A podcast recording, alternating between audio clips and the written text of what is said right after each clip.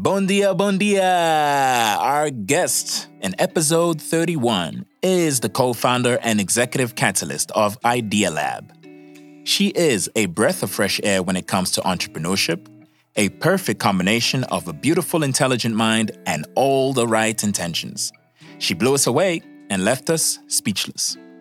We hope you enjoy and learn as much as we did in this episode. So, please welcome to Kubula, the powerful Sara Fakir. Eu não roubei coisa de ninguém, desculpa lá muito. Há muito boato, há muita poeira nisto tudo, mas muita poeira. Oh, meu irmão, me deixe em paz, por favor.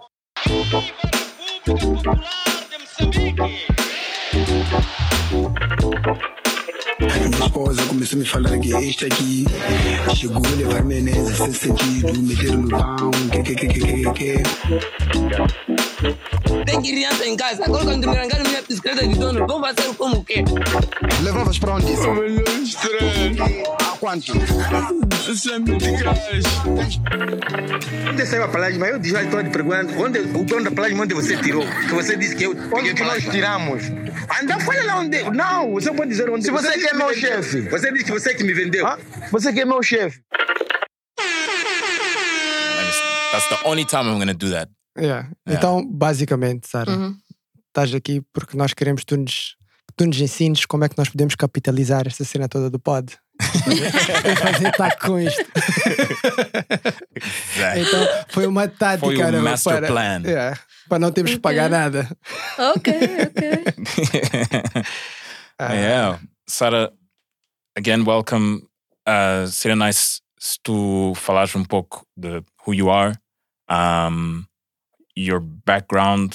Uh, uh, bom, nós fizemos o nosso research, como sempre fazemos nosso research, fomos Yeah. ali para o LinkedIn. Trabalho de casa. Fomos, ah, traba- yeah, exact, Yeah. TPC, fomos ao LinkedIn, fomos para onde? LinkedIn, Yeah, a própria Instagram, página. própria página, uh, you know, all the things that, that, that you gotta do para teres uma, uma conversa. Um, para dizer os, os listeners what you do and, uh, and then we take it from there. Ok, Yeah. cool. Parece-me bem. Ahm, então, pronto, olha, o normal é começarmos né, pela básico. O meu nome é Sara. Ahm, sou nascida e crescida aqui em Maputo. Ahm, e sou essencialmente empreendedora. Ah, mas também já vivi várias vidas. Yes. Como nós todos também. Eh, exato, Eh, já, já tenho aqui um percurso e uma jornada, quer no empreendedorismo, quer na, na minha vida passada, que vou partilhar um pouco convosco. Ehm, mas sou fora, fora um bocadinho este percurso eh, profissional que já vos vou falar. Sou uma rapariga que acho que sou criativa, eh, bastante curiosa, ando sempre à procura de saber mais, eh, adoro ter conversas e daí ter, ter achado o máximo o vosso, o vosso eh, convite e conversas com significado que, que me ajudem a descobrir coisas, que me ajudem a descobrir eh, as pessoas, os seus propósitos, aquilo que as move, eh, aquilo que elas querem concretizar e obviamente que nesse, nesse processo não consigo de não meter a colher né? e, e tentar sempre acelerar um bocadinho eh, como for possível eh, esses sonhos. Acho que sou extremamente sonhadora, eh, geralmente. Aliás, acho que no meu status do WhatsApp Uh, é uh, dream, uh, dreamer? Não. Tá eh, escrito? rapariga de sonhos sem fim. Yeah. Porque sim, acho que os sonhos não se, não se esgotam, eles, eles transformam-se, eles amplificam-se, ehm, eles às vezes viram completamente à esquerda, mas eh, porque tem que ser, não é? Porque está no momento e, e geralmente abraço eh, estas curiosidades e estes que são geralmente passos que me levam, são, são geralmente momentos que me levam a dar um passo à frente. eh, abraço e, e- e mergulho neles e- e vou construindo o meu percurso um bocadinho por aí. Então eu comecei por dizer que sou nascida e crescida aqui, mas sou de certa forma privilegiada porque tive a oportunidade também de estudar fora. Fiz a minha licenciatura em Economia eh, em Lisboa, já faz eh, eh, muitas luas e talvez numa altura que Lisboa não fosse aquele sítio da moda como muitas vezes hoje é, é considerado, era assim mais um sítio europeu de periferia. É, era. É? É. Eu lembro perfeitamente da minha mãe dizer: Olha, filha, tu não vais para o desenvolvimento, mas tu estás a um passo dele. Então, aproveita as oportunidades. E durante esse período foi bastante interessante, porque tudo aquilo que eu amealhava e poupava era gasto em concertos, era gasto em viagens eh, na Europa. Pá, acho que eu acho que tem, tem muitas pessoas que têm ah, mais ou menos ah, essa história E- também. Exato, porque assim, nós estamos Ah, o que expostos. é- o que é- é exatamente, é Yeah. isso. Estamos expostos Yeah. a realidades. Olha, mas também posso dizer que há muitas pessoas que não passam por isso, vivem Sim. fechadas. Tipo, Sim. tive imensos colegas, e não vou dizer que são só moçambicanos, mas talvez de outros países Outros de países expressão também. portuguesa, Yeah. que viviam muito eh, nessa altura entre eles, tipo, muito no- em, em- termos de comunidade.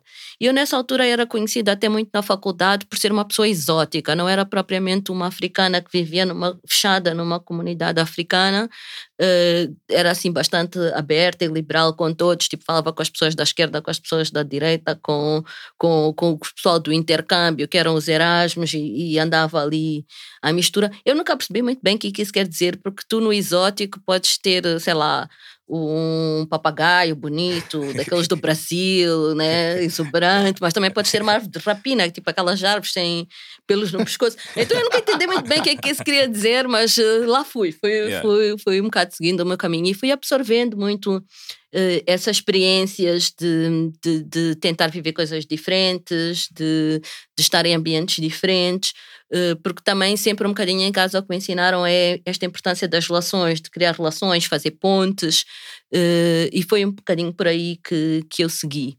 Eh, mas lá está, estando na periferia da, da Europa, quando terminei o curso, e isto ainda estamos a falar de, do início dos anos 2000, eu formei-me em economia.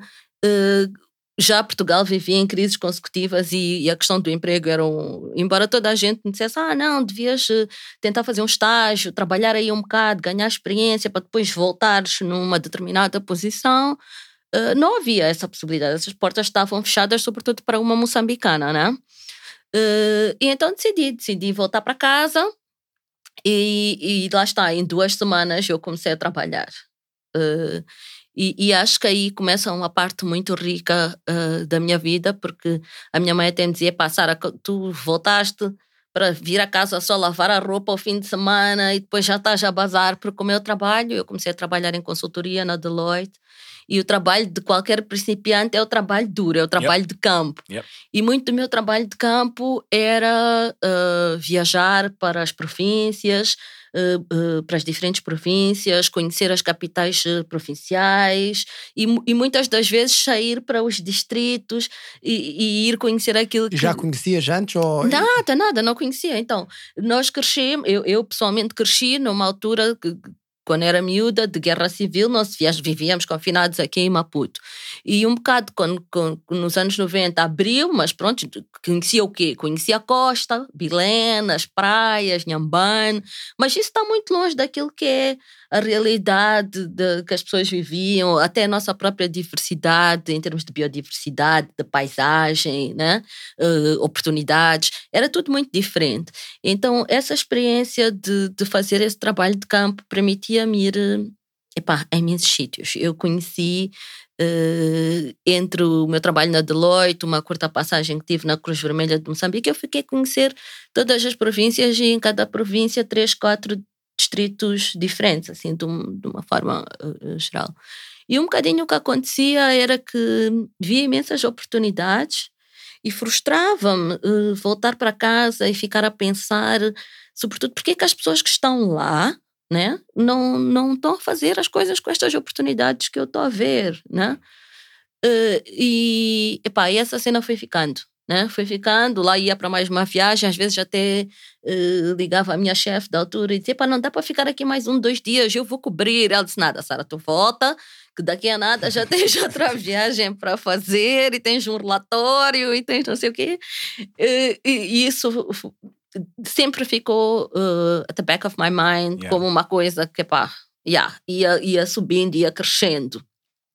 Demorou um time, eu acho, mas um time, uh, até eu perceber que as pessoas não estavam a ver essas mesmas oportunidades que eu estava a ver, porque nós simplesmente não estávamos a usar a mesma lente. né? E, e que lente era essa? O que, que é esta lente? É um conjunto de conhecimento, de, de experiências, de vivências, de, da forma como eu acedia à informação que estava uh, ainda muito longe do que aquilo que as pessoas uh, tinham. Né? E foi uh, nesta perspectiva de, de ajudar a criar uma nova lente para as nossas pessoas que acaba por surgir a ideia lab e é aquilo que eu faço hoje, onde eu empreendo e, e, e enfim, uh, uh, aquilo que eu faço e, e, que muito que em parte define também aqui, um bocadinho aquilo que, que, que eu sou. Mas como é, como é que funciona exatamente? Por exemplo, tu estás a dizer que tu é que foste lá e identificaste algumas oportunidades, ideias, a tua, hum. a tua mente viajou naquilo tudo, naqueles cenários para. E, e começaste a questionar porque é que as pessoas lá não, não faziam, não é? Mas como é que agora, como é que o Idea Lab, como é que as pessoas. Sempre se eu tiver uma ideia, ou se aquelas pessoas. Como é que a ideia chega ao distrito? Como é que isso funciona? É assim, parte do princípio que a, que a pessoa tem uma ideia num determinado contexto, né? Uh, uh, e não, não, não está na minha cabeça que é. Uh, as pessoas, sei lá, por exemplo, daqui de Maputo, que vão visionar a oportunidade e vão para lá fazer alguma coisa. Eu acho que parte muito das, das pessoas, no seu contexto onde estão, encontrarem, eh, identificarem a sua oportunidade e criarem o caminho uh, para lá chegarem. Mas, por exemplo, eu vou, voltando um bocadinho atrás, eu vou dar aqui um, um, um, um exemplo uh, que pode ajudar a explicar um bocadinho isto que eu estou, que eu estou a dizer. Eu lembro-me uh, de uma vez, uh, na altura nós tínhamos, eu ainda estava na Deloitte, e nós tínhamos um cliente que era o Ministério da Administração Estatal, e, e estávamos a fazer, já não me lembro bem o que é era o trabalho, mas aquilo requeria que a gente fosse a vários sítios. E um dos sítios era fazer um levantamento no posto administrativo de Maringue. Uh, para chegarmos a Maringue tínhamos que passar pela Gorongosa, em Maringue não havia sítio para ficar, então pernoitamos na Gorongosa e pernoitamos numa casa do, do, do Ministério, né? do, do cliente. Uh, e quando eu acordei, nós chegamos à noite. E essa, essa viagem foi particularmente marcante. Primeiro, porque era a primeira vez que eu estava na Gorongosa. Uh, depois fascinou-me estar a chegar ou estar a aproximar o monte, uh, praticamente ao pôr do sol e ver os campos de algodão todos em flor, tipo aquilo encheu-me uh, o coração, né? Tipo, era, é muito bonito, né? Uh, uh, depois chegarmos à noite e irmos procurar um sítio para comer na vila e ver os caminhões, portanto, porque aquilo é uma zona de é o corredor da beira, né? E ver os caminhões parados e, e passar diretamente para um cenário completamente diferente, com uh, algumas meninas muito novas uh, prostituírem-se, tipo, naquele ambiente em que tu sabes que aquilo é, é, é, é, grande área com maior incidência de HIV, tipo, aquilo foi muito chocante, né? Tipo, perceber a condição e perceber a condição das raparigas naquele sítio, ver aquele cenário e depois no dia a seguir, tipo, eu dormir com esta, com o coração apertado, e no dia seguinte, quando eu acordei e percebi que o quintal da casa, que era assim uma coisa, era estreito, mas era assim tipo de perder de vista, tinha uh, videiras. E as videiras tinham uvas. Eu provei a uva, era uva amarga, era uva de vinho. E naquele momento, na minha cabeça, era: why? Né? Por que, que nós nunca bebi, nem sabia que isto era possível, nem nunca bebi vinho de, de Moçambique. É. Uh, tipo aquele cenário de ontem à noite ao lado de uma cultura de, de rendimento uh, que custa uh, que tem valor e que pode produzir um produto de grande valor e que pode ser transformativo nas nossas cerimônias religiosas sempre salta um garrafão de vinho, uma caixa que tem o bonequinho das uvas lá. O colono não basou assim há tanto tempo, portanto, também não fazia tudo sozinho. E, e, talvez uma minha experiência de ter participado numa vindima familiar quando ainda vivia em Portugal, tipo, fez-me saber que fazer vinho, é pá, mesmo vinho artesanal não é nada né? pisar, basicamente. Ok, teríamos que ter umas pipas, não temos carvalho, mas temos madeira uh, super preciosa, da com pau a ser uh, tirada daqui para fora. Talvez até podíamos inovar com um vinho incorporado numa madeira de chanfu, tá, ok? Mas por que que estas peças não ligam? O que é que está a faltar para podermos ver aquelas videiras como uma oportunidade, para podermos ver a Umbila como talvez um novo potencial produto para uma indústria já existente. Por que, que isso não pode ser inovação? Por que, que isso não pode acontecer? Ok? Eh, e, e é esse tipo de exemplo que vivi diferentes vezes e em diferentes sítios que, que, que, me trazia esta angústia, né? Esta, o que é que está a faltar? Claro que não é só a questão do indivíduo e do empreendedor perceber a, a, a sua oportunidade, claro que há o ecossistema e tudo mais, e também um, um, uma grande parte do meu trabalho é, é criar esta envolvente e, e, puxar parceiros para esta conversa do, do, do, de estimular o empreendedorismo, mas era muito este tipo de questões ou, ou de problemas que, que eu via Claro que eu não podia, acho que quando eu me reformar vou fazer vinho. é, é sonho, é sonho. um, eh, pelo menos gosto de acreditar que, que, sim, que ainda faz parte das minhas ambições. Uh, mas lá está, eu não podia fazer tudo, não era a minha intenção fazer tudo, mas era sobretudo uh, dotar as pessoas com as ferramentas e talvez com um processo de aprendizagem que pudesse ser rápido, quer dizer, não podemos ir ao sistema de educação, que já sabemos que não está bem. E, não, tipo, encontrar aqui um shortcut uh, de dar às pessoas as ferramentas que elas precisam para, de facto, que estas oportunidades identificadas possam, possam ser capitalizadas e possam contribuir para este desenvolvimento inclusivo que eu, como moçambicana, quero para, para o país, né? Isso foi o starting point para, para o Idea Lab. Uh, como é que o Idea Lab começou? Porque vocês já estão 10 anos, não é? Sim, sim, sim. Uh, sim, isto digamos que foi uma parte do, do, do, starting point e talvez tenha sido o starting point para mim uh, desbloqueou ou, ou, ou, eh, ou, começou a ativar aqui este, esta, esta minha necessidade urgente de, de atuar neste, neste problema. Mas a ideia Lab foi fundada por mim e pela Tatiana. Eu acho que também houve, houve outros fatores. Por exemplo, eu vou dar um exemplo. Eu, em 2006, uh, dois anos depois de eu ter voltado da universidade, uh, eu comprei uma empresa uh, que era uma marca de, ver, de roupa de praia, que era a Verdágua, que era no, espaço da moda. Uh, tínhamos uma loja, no, primeiro era no Hotel Holiday Inn, que agora hoje é o Southern Sun, depois passamos para, o, para o Marés, uh, participávamos no Moçambique Fashion Week, e eu fazia isto a par e passo com o meu, com o meu trabalho. Né? Uh, mas muitas pessoas perguntavam, já começavam a perguntar, oh Sara, como é que tu fazes as duas coisas? Uh, o negócio também tinha uma certa visibilidade, porque isto sabia que Fashion Week também chama a atenção, né? Uh, nós começamos o, o, trabalho, todo o trabalho de criativo era feito cá, mas depois a produção era, era feita fora, essencialmente nas Ilhas Maurícias, depois uh, Portugal também. Portanto, eu já era empreendedora, mas só quando eu fui fazer, começar a fazer o meu mestrado, um MBA, é que eu comecei a perceber isto do empreendedorismo. Quando nós começamos, empreendedorismo não era uma palavra.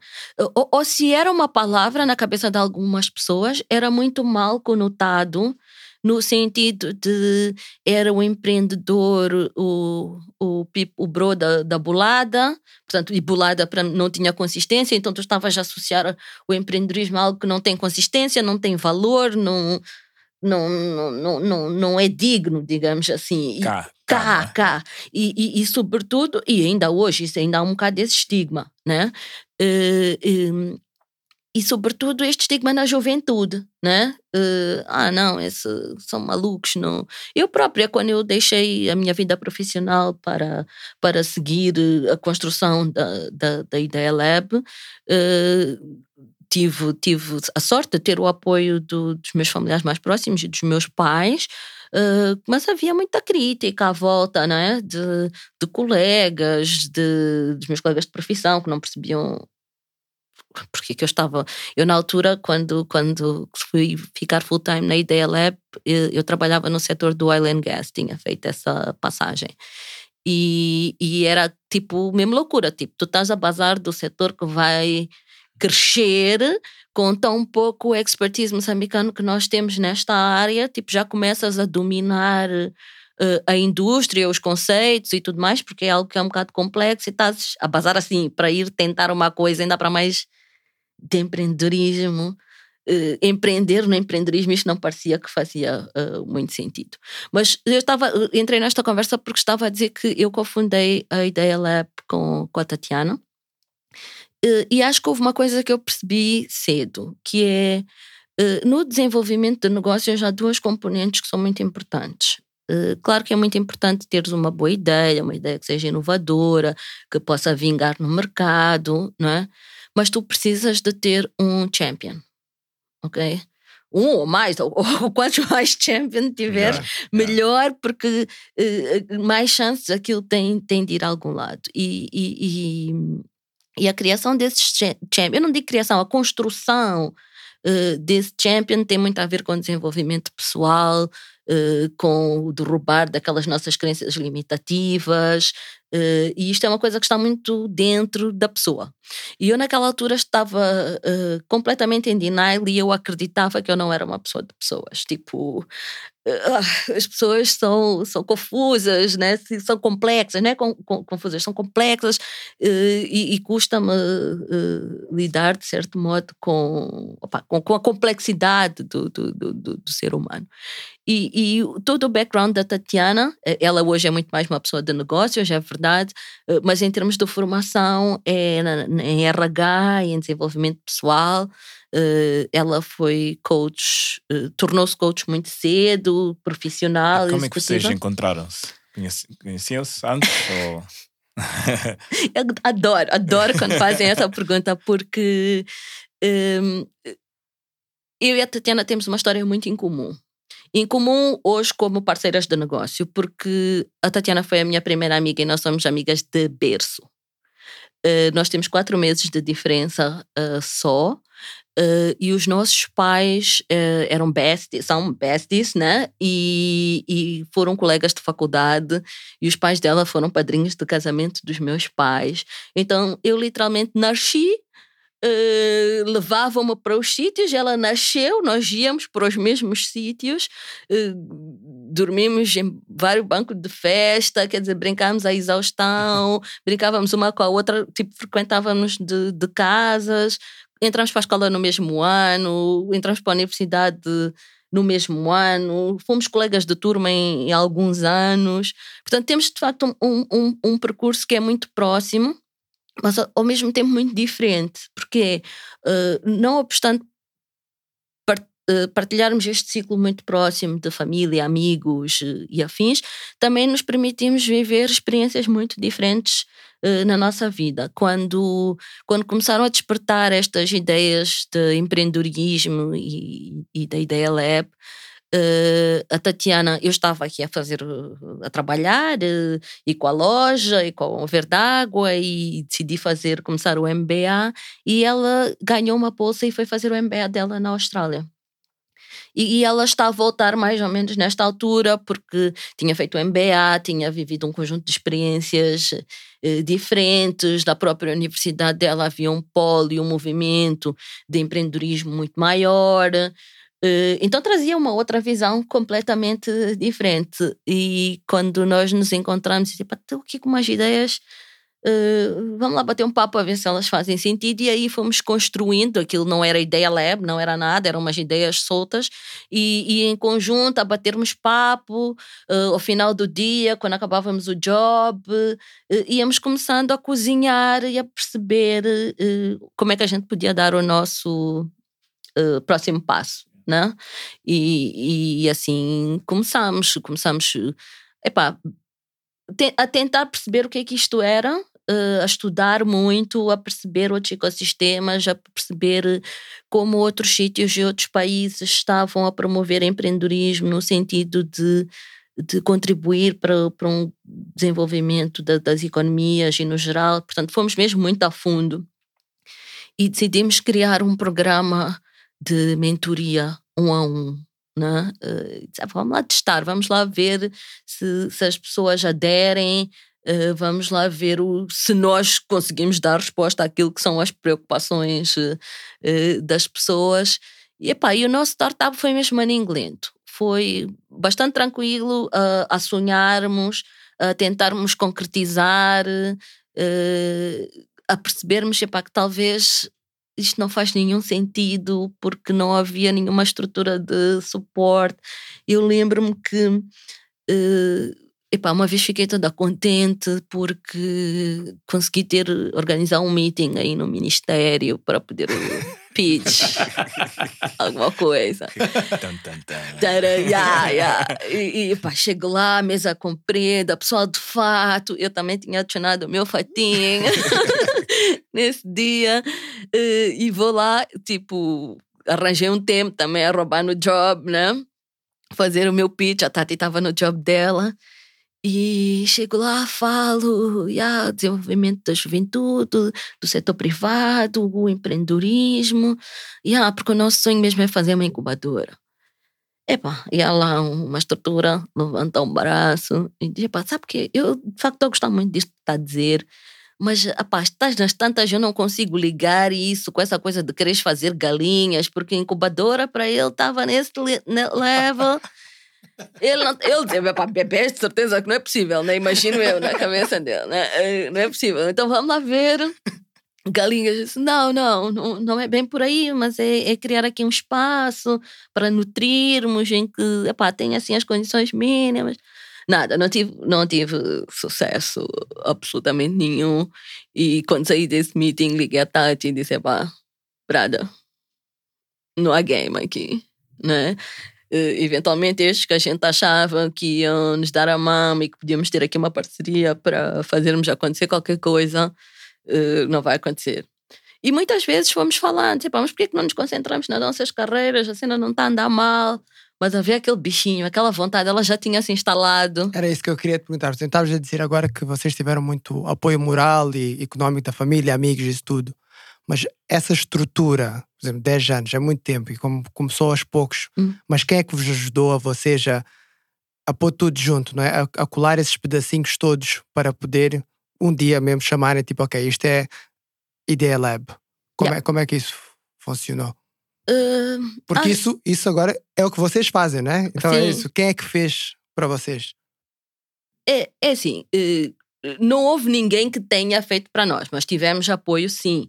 Uh, por exemplo, a nossa primeira angel investor foi a minha avó.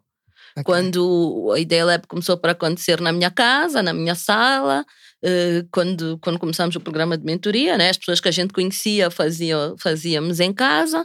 Depois passou para. Uh, opa, talvez esta pessoa não tenha tanta confiança, então em vez de fazer em casa, vou fazer no café lá de baixo. Então havia o café embaixo do meu prédio e usávamos eh, eu nessa altura já vivia sozinha, então a minha casa era tipo mais prática, mas às vezes também na casa dos pais da Tatiana trabalhávamos. Uh, recebíamos as pessoas lá no café quando não nos eram tão próximas. Epá, chegou uma altura que nós tivemos que dizer, ok, ou nós acreditamos nesta nossa cena e fazemos aqui um next move, uh, ou, ou, então ninguém vai acreditar em nós. Uh, e na altura, um pouco na altura, claro, com alguma preparação e algumas poupanças já feitas, eu disse: olha, eu estou, I'm ready estou pronta para fazer o próximo move, mas vamos lá fazer aqui um pacto. Tu continuas aí quietinha, não, não quietinha, mas tipo, continuas onde estás, eu vou arriscar um pouco mais, mas tu vais me dar um backup se esta cena. Vamos dividir esse teu salário. Ela disse: não, não, então, nem... tu, tu falaste de uma coisa que eu, que eu acho que é, é muito importante: o champion. Então, nesse momento, tu foste o, cha o champion. Bom, ou, ou não, não, houve, aqui, houve aqui, houve aqui um acordo específico, okay. né? Uh, não, não é que propriamente eu tenha. Tomei essa iniciativa assim, Sim. porque também estava preparada uh, um, um pouco ao, ao, nível da minha carreira, ou eu abraçava desafios maiores que iam envolver um. iam requerer muito mais de mim. Uh, ou não, parava a coisa por ali. Portanto, eu estava nesse, nesse ponto. E um bocadinho antes, a Tatiana tinha tido uma, um convite para ir liderar um, um, grupo de empresas ou fazer parte de um conselho de administração uh, como executiva uh, num grupo que tinha várias empresas. Então, eu considerava uma coisa que eu sabia que não queria que a Ideia Lab fosse era uma consultora tradicional. né, que faz as coisas para o seu cliente. Não. Nós queríamos que os nossos clientes tivessem a capacidade de fazer as coisas por si e o, o nosso papel era facilitarmos isso como um, um transmissor de, de, de, conhecimento, ferramentas, disponibilizar informação, a criar aqui um conjunto de acessos, né? Uh, um, e, e para mim era muito importante, porque ela vem de um, de um nesse seu background de RH, uh, de, de, banco e depois consultoria. Eu queria que ela tivesse, e eu já tinha a experiência de empreendedora, eu queria que ela também tivesse essa experiência, porque quando tu estás numa posição uh, de executiva, tu tens muito de empreendedor, tu tens de tomar decisões muito difíceis, né? Então era muito importante que ela uh, aprimorasse esse lado de negócio dela, né? E era um aquilo era um espaço para fazer aquilo. Então, uh, na, como eu estava mais disponível naquele momento e era muito importante que ela tivesse esta experiência, foi meio com um, um combino, um agreement. Tu vais fazendo isso, vais ganhando a experiência. E não é só a experiência, é os contactos, o networking, né? Que, que essas posições permitem uh, trazer. E eu vou fazendo isto sendo que vamos nos dando backup. E quando mais ou menos nós conseguimos estabilizar uh, o meu salário, mais ou menos um ano depois, sabe, ok, nós já temos aqui um cash flow para cobrir o meu salário, it's ok. Então eu vou te dar backup a ti. Tu vens para a Ideia Lab full time vais aqui hustle e arranjar nos novos clientes e conseguir fazer o teu próprio salário e, e, depois aí vamos estar de boas. Mas tá, se não conseguirmos isso, ou nos meses que não conseguirmos, a gente partilha eh, este que já está mais ou menos assegurado. Então foi muito nesta base de, de cumplicidade, mas com uma visão de um propósito muito maior que sempre nos foi mantendo uh, unidas uh, na construção disto Ideia Lab. E obviamente que, que falei aqui da minha avó, da garagem, um, e, e, e, sobretudo depois começaram a vir os colaboradores e eu tenho um, um imenso orgulho do, do time que nós fomos que nós fomos compondo porque é, é, de facto pessoas que acreditam neste mesmo propósito e que acabam por dar tudo uh, por fazerem, uh, para fazerem isto acontecer né? Conosco. Né? Então, o, o, pessoal, quer dizer, estas oportunidades. claro que, que, houve também muitos que não apoiaram, mas isso não importa. Não né? importa é, é que conseguimos, com alguma insistência, com alguma perseverança, conseguir furar alguns caminhos e, e, e abrir uh, algumas portas. Eu lembro-me que em 2013 uh, eh, eu andava a batalhar. Eu, nós percebemos que o nosso modelo de negócio tinha que mudar e que tínhamos que ser mais uh, conseguir entregar mais impacto, isto é, atingir mais pessoas. E, e na altura ocorreu-nos fazer um concurso de ideias de negócio conseguimos encontrar uns parceiros que acharam aquilo engraçado, uh, levaram-nos a outros, portanto tínhamos ali uma parceria também com o Ministério de Ciência e Tecnologia, um banco, quer dizer, levou-nos estes mais ou menos três anos a construir esta base de, de dados e de contactos de pessoas que, que, que, que, chamaram a atenção para aquilo que a gente estava a fazer. E nós conseguimos fazer o Fora da Caixa, que foi a primeira competição de, de ideias de negócio que aconteceu no país e era sobretudo num setor muito específico, que era nas tecnologias de comunicação uh, e informação. E na altura, até quem saiu vencedor foi o Biscat, da, da, da, da UX. Uh, e a partir daí também mais pessoas juntaram-se ao movimento, aquilo teve barulho, teve aceitação, era nacional. Nós batemos o pé porque se era digital, as pessoas tinham que ser capazes de fazer a sua aplicação digital e estava acesso uh, a todos. Uh, e a expectativa do, do, dos parceiros era que nós conseguíssemos 50 propostas, né? Ah, se vocês tiverem 50 propostas neste setor tão específico, uh, yeah, vai ser bom, né? E nós conseguimos triplicar essa expectativa de um pipeline muito maior. Nós tivemos 186 candidaturas, uh, de um pipeline de 600 subscrições no site e de mais de 6 mil visualizações. Ou, ou, Portanto, é, isso tudo, Moçambique. Yeah. Ah, e, e 2013. Nós, yeah. Ah. E nós tivemos aplicação de sítios que é que nós mesmo tivemos dizer, mas isto aqui fica onde? Esse distrito, mapa, mapa, traga, traga, traga, para nós identificarmos aqui onde é que estão estas pessoas, estás vendo? E isto foi extremamente importante, porque nós pela primeira vez conseguimos provar o direito de que nós tínhamos de estar no mercado e de nós fazermos o que nós estávamos a fazer. Porquê? Porque eh, havia esta massa crítica de jovens com imenso potencial, eh, neste caso numa área muito específica e talvez onde as pessoas não esperavam tanto, eh, a quererem fazer coisas que era isso essencialmente que as pessoas não acreditavam. Epá, jovem moçambicano é preguiçoso, não quer fazer nada, né? Eh, lá está, preconceito. E nós conseguimos quebrar essa barreira e conseguimos quebrar esse preconceito. E isto, claro que trouxe-nos um posicionamento ligeiramente diferente para aquilo que se veio a seguir, né? Que era mais programas, mais né, um pouco a começar aquilo que hoje é, é aquilo que a gente entrega com, com mais frequência, que são, acabam por ser diferentes programas de empreendedorismo. Uh, claro está, o sonho da incubadora acabou por ficar um bocadinho desfasado.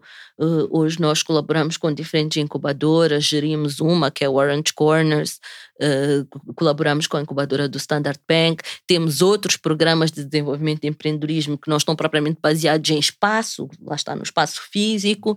e enfim, com esta multiplicidade de programas e multiplicidade de parceiros, nós vamos construindo esta nossa oferta para os empreendedores e aquilo que a gente chama ao longo do suporte ao longo da jornada, desde começar muito por estimular este desejo de ser empreendedor, esta cultura empreendedora de colaboração, eh, depois ativando as ideias e transformando-as em, ou apoiando os empreendedores a transformá-las em negócios, e depois quando eles já estão, quando eles já, já existem, estão por aí, obviamente o apoio não, não acaba, eh, continua, mas continua no sentido de crescer, uh, suportar, um, escalar e replicar e etc. Então é muito onde se centra o nosso trabalho hoje como Ideia Lab.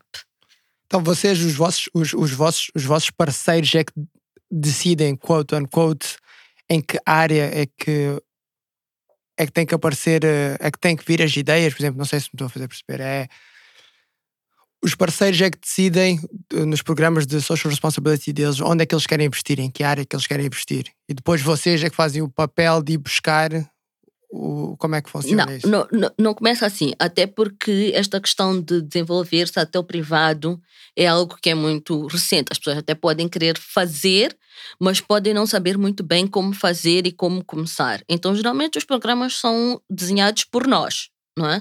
E quando nós desenhamos o programa, nós já temos mais ou menos em vista, uh, porque precisamos de ser smart. Nós temos um modelo que é multilateral. É? Nós temos um conjunto de, de, beneficiários, digamos assim, ou utilizadores, uh, se pensarmos assim, em paralelo com o negócio digital, né? temos os utilizadores e depois temos os clientes, que é efetivamente quem paga. Não quer dizer que os utilizadores não paguem, não é free, uh, mas uh, é um, é, digamos assim, um, um valor de comprometimento. Yeah. Não é? Subscription. Yeah, yeah. yeah, né? Mas obviamente que os programas têm um custo e esse custo tem que ser pago por alguém. Uh, e aí os clientes são vários, não é?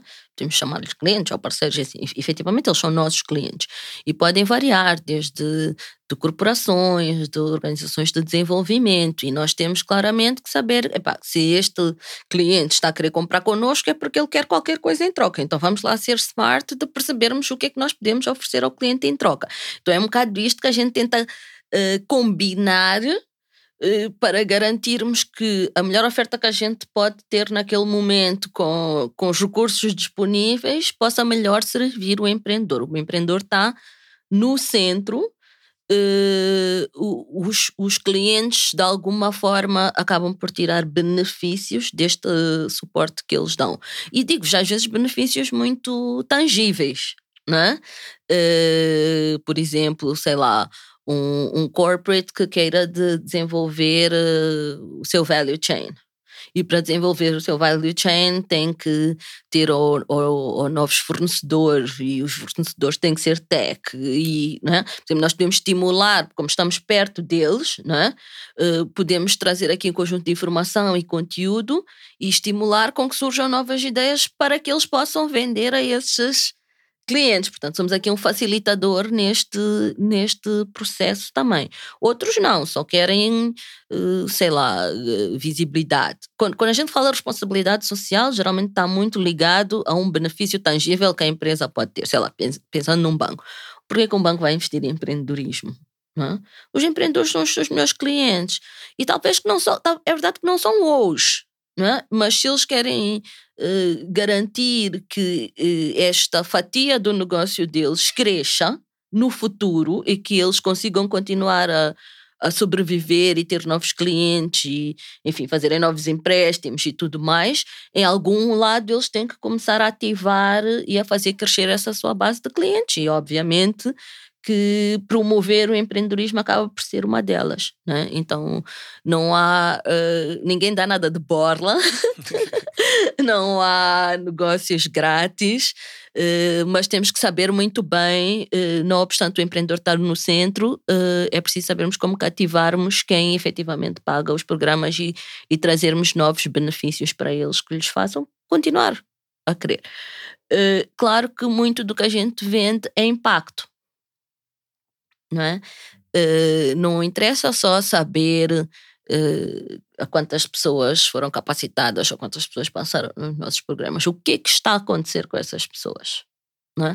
Se, se nós há, há, quatro anos atrás não sabíamos responder a esta questão, porque o que nós queríamos era fazer, queríamos lá saber de medir, né? uh, uh, medir era. nem entendíamos nada de assuntos de, de, de medição de impacto. Yeah. yeah. Uh, hoje não, tipo, já temos resultados muito tangíveis que nos permitem dizer, até às vezes de assim, boas, né, de, de boca cheia. Não, lá, o empreendedor que passou no nosso programa uh, X, ou que passam de forma geral, que passam o nosso programa, ao fim do primeiro ano, uh, pelo menos 78% mantém-se ativa nos negócios. E isso comparado com os benchmarks de X, Y ou Z, que estão a dizer que empreendedores que passam por programas similares em outros sítios, tipo Estados Unidos, que geralmente é benchmark, só 10% efetivamente é que vai se manter vivo uh, no final do, do, do, primeiro ano ou alguma consistência. Portanto, isto aqui são, são, são indicadores que já medem que aquilo que a gente está, uh, ou sei lá, que teve capacidade no primeiro ano de, sei lá, 40% de chegarem até quatro postos de trabalho. Não é? Então, isto sim já começa a ser uh, medidas que começam a mostrar que aquilo que a gente está a fazer talvez não sejam eh, só coisas bonitas e que fiquem bem, mas que efetivamente estão a contribuir para a transformação, uh, esta nossa transformação, né? Daqui de onde, de onde, nós estamos. E já não só, porque hoje nós estamos aqui em Moçambique, sim, mas estamos também a entregar projetos de forma consistente em Angola, em Luanda.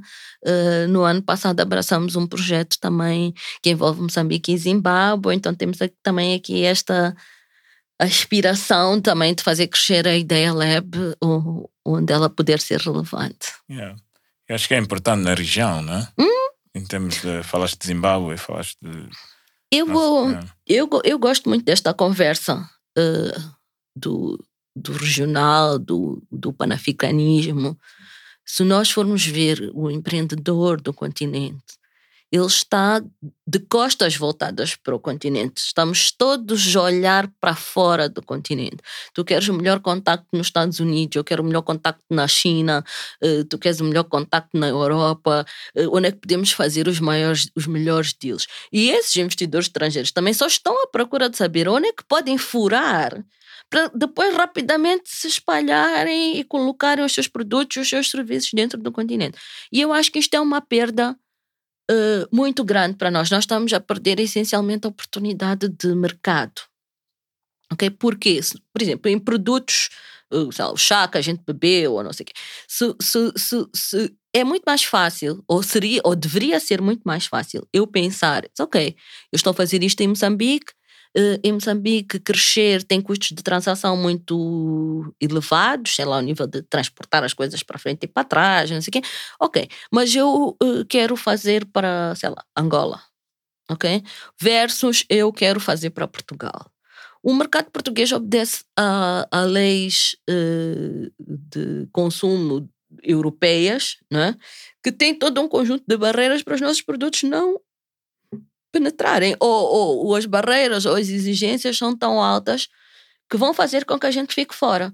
Já pode ser muito mais acessível uh, eu encontrar uma contraparte uh, em Angola que vai dizer: é pá, não, se isso vende em Moçambique, preenche os, os, requisitos mínimos da qualidade, eu também posso trazer para aqui e, e, fazer aqui. E assim, assim, já não estou a vender só para Maputo, mas estou a vender para Maputo e, e para Luanda. Né? Agora, claro, estamos em Covid, mas nós tínhamos três voos semanais eh, que tinham uma disponibilidade de carga grande que ninguém está a, a usar, né? Um, pronto, a África do Sul tem outros mecanismos, mas quando falo Angola, falo uh, Zimbábue, falo Tanzânia, falo uh, aqui a região, né? Suazilândia, why not? Né? Porque é que temos todos que vir de não sei de onde e às vezes as coisas até entram pelos nossos portos, porque é que não serem as nossas coisas a saltarem a fronteira? Então, isto é uma conversa que me interessa como aproximar os mercados africanos. Uh, obviamente interessa para a Ideia mas interessa também para todo um conjunto de empreendedores. E como é que nós podemos construir estas pontes, onde a gente vai, como é que a gente pode criar ligações, Uh, da mesma forma que, que, é, que é interessante teres uma solução moçambicana, sei lá, a, a, a chegar ao Ghana ou a chegar ao Quênia, Nairobi, uh, também é interessante recebermos essas coisas deles e não irmos diretamente para uma tecnologia, por exemplo, americana ou asiática ou isso, né? Tipo, darmos no espaço a nós próprios de, de crescermos, de colaborarmos, de de, de interagirmos e irmos aprendendo uns com os outros nos, em espaços que, que são tão similares, né? De, com, com ambientes de negócio assim um bocadinho hostis, com, com as questões políticas sempre a interferirem na, na, na estabilidade, né? coisas que são essenciais para, para termos um, um bom ambiente de negócios. Né? Uh, Tu, tu no, começo, no começo desta conversa, uh, Sara, estavas a falar das, das uvas, não é? Na, na zona da Gorongosa. E, e agora usando esta deixa dos produtos e de, de fazer as ligações, olhando um bocadinho para dentro, para nós, Moçambique, e, e também de, de como tu disseste agora, as medições de sucesso, não é? das pessoas continuarem-se a manter, como é que conseguem quais são os, os constraints maiores que vocês têm em tirar esses números de Maputo e poder espalhar pelo, por Moçambique todo? Yeah, e, e, eu gosto dessa pergunta também. Um, é, é preciso entender um bocadinho as dinâmicas do mercado e o que é que está a acontecer e quando nós falamos de ecossistema, o que é que nós estamos a falar, né?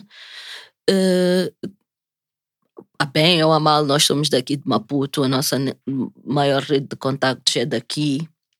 Uh, e é aqui onde nós temos as bases para fazer a nossa, a, a, nossa coisa acontecer. Né? Isto não quer dizer que nós já não tínhamos feito coisas em outros espaços de Moçambique, mas nós não estamos lá, nem sequer temos a capacidade, não dá para andar a montar ideia labs aí um pouco por todo, não dá, não é sustentável. Né? Tipo, nós, nós temos hoje uma operação sustentável, mas também bastante racionalizada, né? Sabendo exatamente uma coisa é o teu sonho, outra coisa é a estima que tu tens de comer para chegar até lá, né?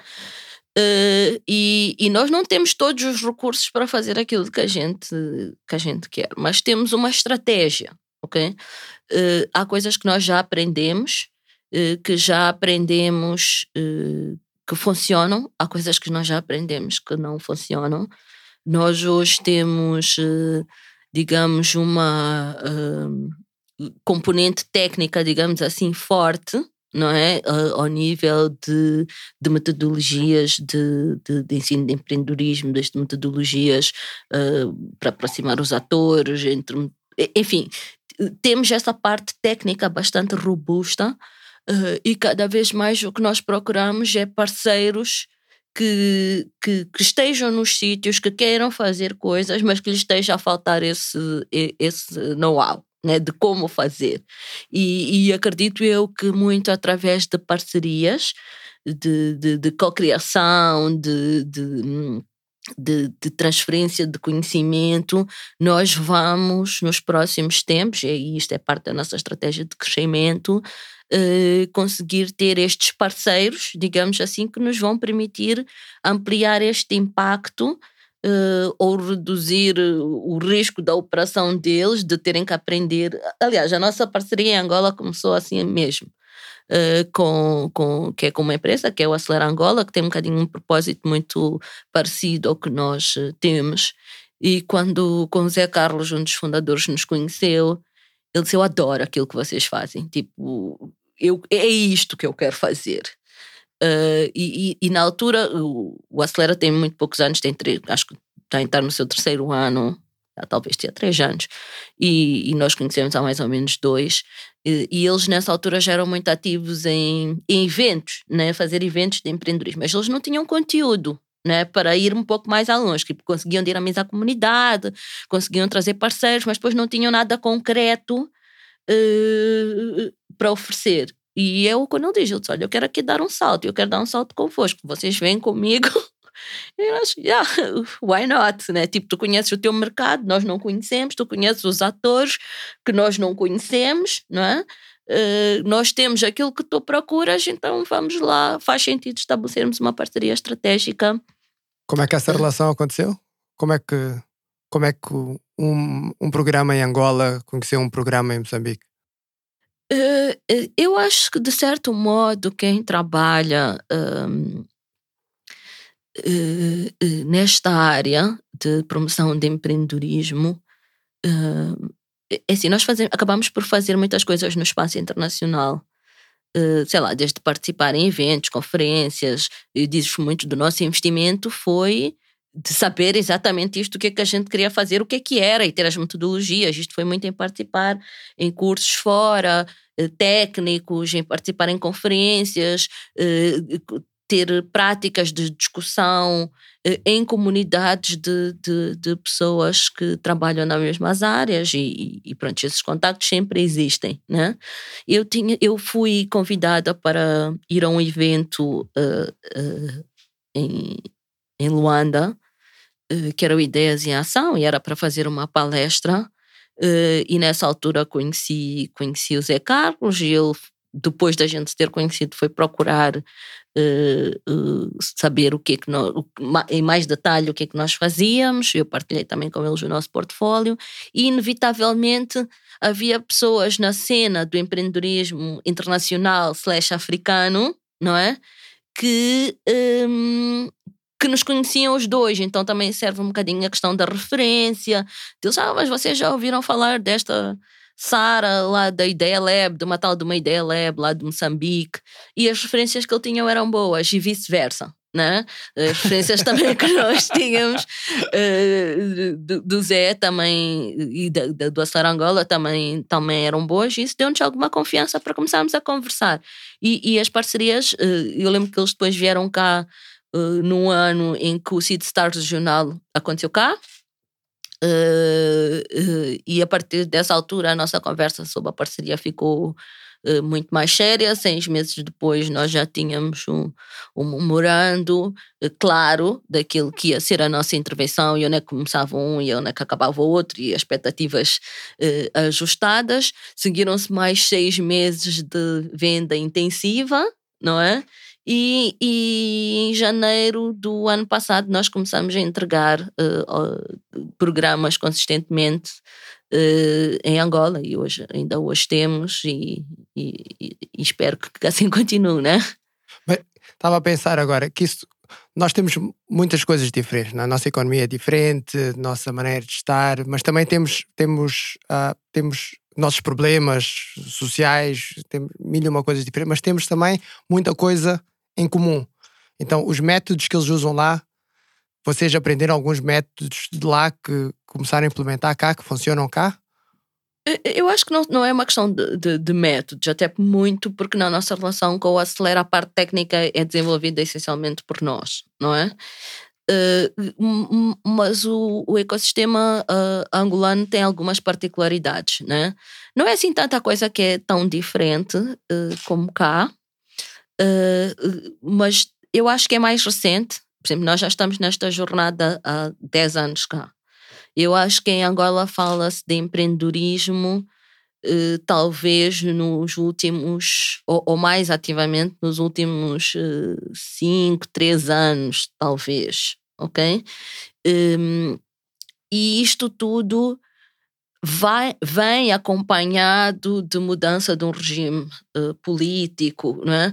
Uh, então, não obstante o ecossistema estar um bocadinho atrás, não é? A pujança de, de, de crescer é bem maior do que cá. É, essa energia sente Até porque, se tu fores notar Grande Maputo, digamos assim, quando está já com, com, com Matola, isso, nós somos cerca de 2 milhões e meio, 3 milhões de, de, de habitantes. Em Luanda são 9.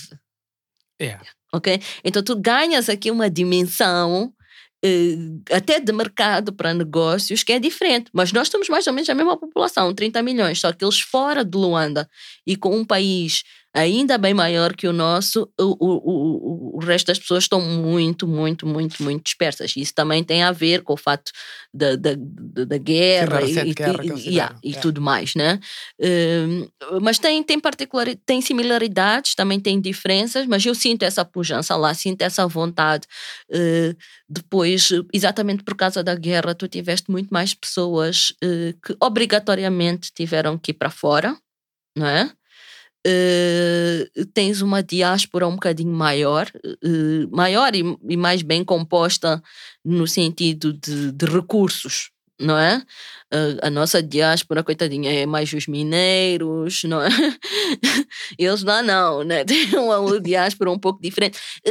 E, e diferente muito ao nível de capital humano, né? O fato de terem tido tantas pessoas a irem para tantos sítios do mundo por uma questão que, que não é boa, né? Por, por causa do, do, de uma guerra, hoje já se reverte num outro sentido, que são estas pessoas que voltaram Uh, com uma maior diversidade de experiências e de conhecimento que também pode acelerar muitos processos internos, né? Ah, então quando falas de pujança não é simplesmente pujança económica? Não, não, não, não, mesmo por isso que hoje em dia estamos mais ou menos elas por elas, não sei que as nossas tristezas são... são... são, são, são imensas, né? São. Opa, às vezes, muitas vezes. Claro que esta questão do, do, do, do Covid é bastante agressiva e, tem, e vai, tem, tem, está a ter e vai ter um impacto muito grande no, no setor privado.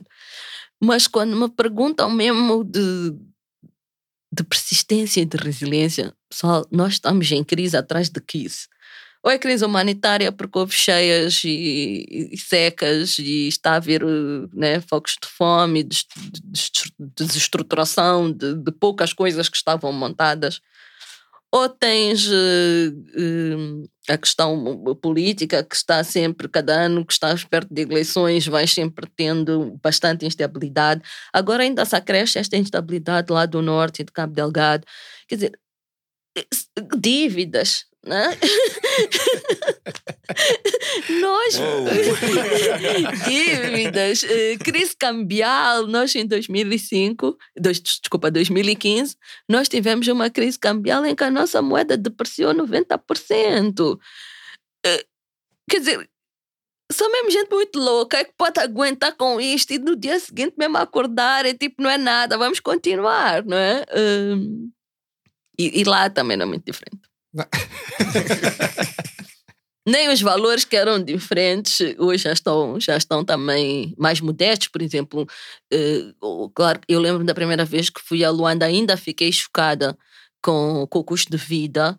Hoje em dia, com, com o custo de vida em Maputo e o custo de vida em Luanda, está mais ou menos ela por elas. Não, ou, acho que o deles baixou um bocadinho, o nosso subiu muito, né? Uh, yeah. Yeah, lá também, porque nós temos cá muitos dos nossos. Acredito que os dos teus parceiros sejam, sejam pessoal que venha com o Foreign Aid, correto? Ou não, ou, ou, não é por isso? Ou não é por aí? Ou estamos a falar de uh, grandes corporations de fora, estamos a falar de uh, Embassies, uh, embaixadas, embaixadas. doações, é um, grants. É, é um é? mix. É, é, é, é, um mix de, de, de, clientes.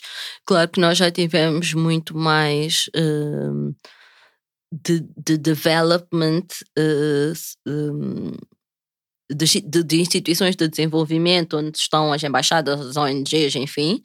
Eh, hoje não, hoje já estamos tipo 40, 60 para os corporates e, e obviamente tivemos muito mais. Eh, mas acho que também isto vão, vão sendo dinâmicas que, eh, por exemplo, se tu fores ver, todos os projetos de desenvolvimento têm mais ou menos ciclos de 4 anos. E às vezes são completamente disruptivos um, um para o outro. Quer dizer, nós não podemos ficar à espera que a política deles esteja de acordo com aquilo que a gente quer fazer. Note, tipo, tens que uh, criar aqui o. É óbvio que cada, cada vez mais o empreendedorismo vai estando na moda e vai. E vai enfim, despertando estes uh, interesses de diferentes partes em fazer parte de, desta, desta conversa. Mas não, não é easy, hein? a componente de desenvolvimento tem é muito complexa é, é, sobretudo uma linguagem que eu tenho que me esforçar para é todo mundo né toda esta questão da ajuda eu costumo dizer que é uma indústria em si em particular que tem muitas especificidades que tem enfim é complexo, não é fácil trabalhar trabalhar neste envolvente, principalmente para quem é do setor privado, não é? Tipo, encontrar aqui uma linguagem que se ajuste, uma intenção. Eh, não é que eles queiram coisas diferentes, não é que não queiram ver o país a desenvolver-se, não, não é que não queiram ver o setor privado crescer. Mas, enfim, são, são, são agendas diferentes, são. Então, temos que conseguir uh, ter. Um, ter esta, digamos, ter estas coisas partilhadas, não é? não estarmos muito dependentes do. E acho que isso é que é ser sustentável neste contexto de uma empresa social, né? Uh, conseguires ter uh, diferentes revenue streams uh, para conseguires garantir que mesmo se saia um parceiro de um determinado projeto, o projeto não vai cair. Né? E isto é um trabalho contínuo, é por isso que, que, a informação e a data sobre o impacto é tão importante. Uh, uh, e, e, as pessoas estarem claras que, yeah, que não são só uh, coisas giras e eventos giros e, e, show off muitas vezes. Não. Sim, porque eu, a, a, impressão que eu tenho é, é muito essa. Hum. Mas é, é a impressão de alguém que é leigo na matéria, obviamente, e também por causa de, de tudo que acontece aqui na nossa terra, claro acho que uh, estar suspeito de toda iniciativa e de toda coisa bonita é, é, é normal, não é? Mas, mas falo mais, como tu disseste há bocado, ninguém faz nada de borla. Isto não é de borla, os parceiros também não estão aqui só para, para dar, querem alguma coisa para receber, não é? Então, e para receber, um dos, um dos maiores trunfos é a visibilidade não é? Também. Que é, também. Que é aquele impacto e, e, É o impacto imediato, digamos imediato, assim. É, impacto imediato e, aquela, e depois já, aquele trunfo político. Ou um resultado imediato de, de, de saber que as pessoas estão atentas e estão a contribuir para. É, e... é, é, isso vai, vai ser. Uh, Mas esses já não são os meus assuntos, né? Vai, vai ser, vai se reverter em influência política e so on and so forth. Não é? Mas é por isso é que eu perguntei há bocado se. Mas essa visibilidade é toda em Moçambique, é toda em Moçambique, é, é toda em Maputo. Porque visibilidade lá fora, fora de Maputo, noutra província, quem? Ninguém quer saber. Porque, não, porque não, não, é tão, não, não, não, é tão grande. Oh, isto sou eu, again, hum, um leigo da matéria, que... olhar para isto de fora, não é? Para quem não percebe nada disto. Para o impacto e a visibilidade que pode ser feita para aqueles que mais precisam, que é no norte do país, onde as pessoas têm menos, não é tão grande como seria Maputo. Então, deve haver uma tendência mais em ajudar e querer e criar aqui, em desenvolver mais aqui do que lá fora, não? Não, não. Muito pelo contrário. Há uma pressão muito grande para atuares fora de, de, de Maputo.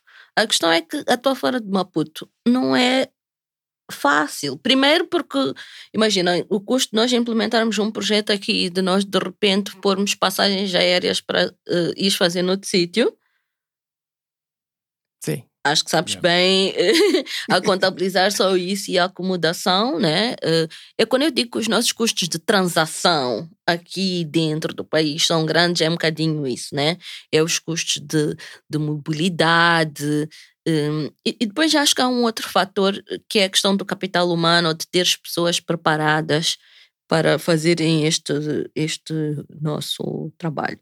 São muito poucas as que têm conhecimento, eh, por exemplo, grande parte do nosso trabalho é formar as pessoas que trabalham conosco e, e garantir que, que, que, elas próprias também desenvolvam ações empreendedoras para poderem ter esta conversa de empreendedor para empreendedor, e isso é preciso criar o espaço. Um, que, que, absorvam as metodologias, as melhores práticas. Quer dizer, o nosso trabalho acaba por ser um bocadinho complexo, porque quando tu tens formação, uh, tens que escolher a metodologia mais adequada para capacitar os adultos, uh, tem que ser um, algo muito uh, experiencial, porque senão não estamos a trazer nenhum diferencial. Por exemplo, se tu, fores ouvir, ver aquilo que existe mais tradicional quando se fala de negócios, é, vai aprender a fazer um business plan, como se fazeres um business plan te desse automaticamente a autoridade para dizer que I'm in business. Não, né? Yeah. E o business plan acaba por ser só válido quando tu tens a necessidade de transmitir um, aquilo que é o teu negócio, sobretudo para uma instituição de financiamento. E o business plan morre assim que tu acabaste de escrever, porque tudo à volta continua em constante mutação e aquelas folhas, aquele pile né, de folhas escritas é estático. Né? Uh, hoje existem ferramentas diferentes que tu podes trabalhar todas as componentes de um business plan sem estar ali a escrever 30 ou 40 páginas. Né? Uh, mas tudo isto requer aprendizagem, requer conhecer e não é assim tão fácil ou não é assim de um momento para o outro em que tu capacitas uh, pessoas para poderem estar, um, a, a, digamos, a, a, replicar ou a fazer mais. Né? Também temos um bocadinho essa, uh, essa limitação. Uh, e obviamente que, que, que, isso é um esforço que nós temos que fazer, lá está, um bocadinho através destas parcerias, de, né, de conseguirmos chegar, conseguirmos chegar até aí. Um, mas acho que há, há, há maior apetência para tu, um, digamos assim, fazer ações fora de Maputo ou para, para se promoverem ações fora de Maputo do que aqui. Só claro, quando começamos a falar de custo, eh, quando começamos a falar do contexto local e do ecossistema local, eh, depois aí as coisas começam a ficar um bocadinho mais fragmentadas, dizer, ok, mas uma coisa que eu gosto é que, ou, ou, pelo menos que eu estou a verificar, por exemplo, esta questão do digital, não é? E de, exemplo, nós com, com o Covid tivemos que fazer aqui uma aceleração rápida para o digital para garantirmos que o negócio não, não, não caísse e quando nós conseguíssemos entregar.